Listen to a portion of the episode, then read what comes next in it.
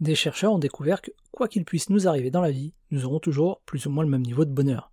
Admettons qu'il vous arrive un truc positif ultra cool, comme gagner au loto. Eh bien, votre niveau de bonheur risque de grimper en flèche.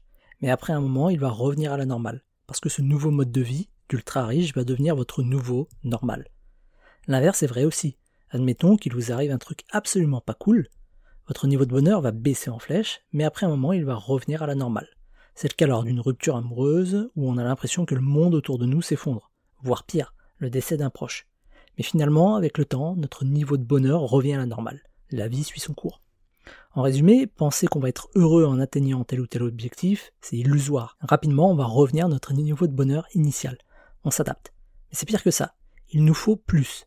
Un peu comme un drogué qui s'habitue à la drogue, et s'il veut ressentir les mêmes effets, il doit augmenter la dose. Si on veut ressentir le même bonheur, on doit augmenter la dose. Si je suis au RSA et que d'un coup je gagne 2000 euros par mois, c'est la folie. Mais admettons qu'un jour mes revenus passent à 10 000 euros par mois.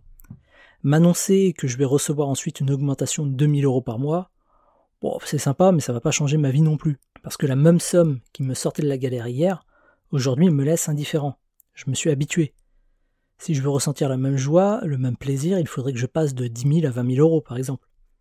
Et on est toujours dans une course du toujours plus. C'est comme ça, c'est dans notre nature mais ça ne veut pas dire qu'on doit céder à ce désir du toujours plus.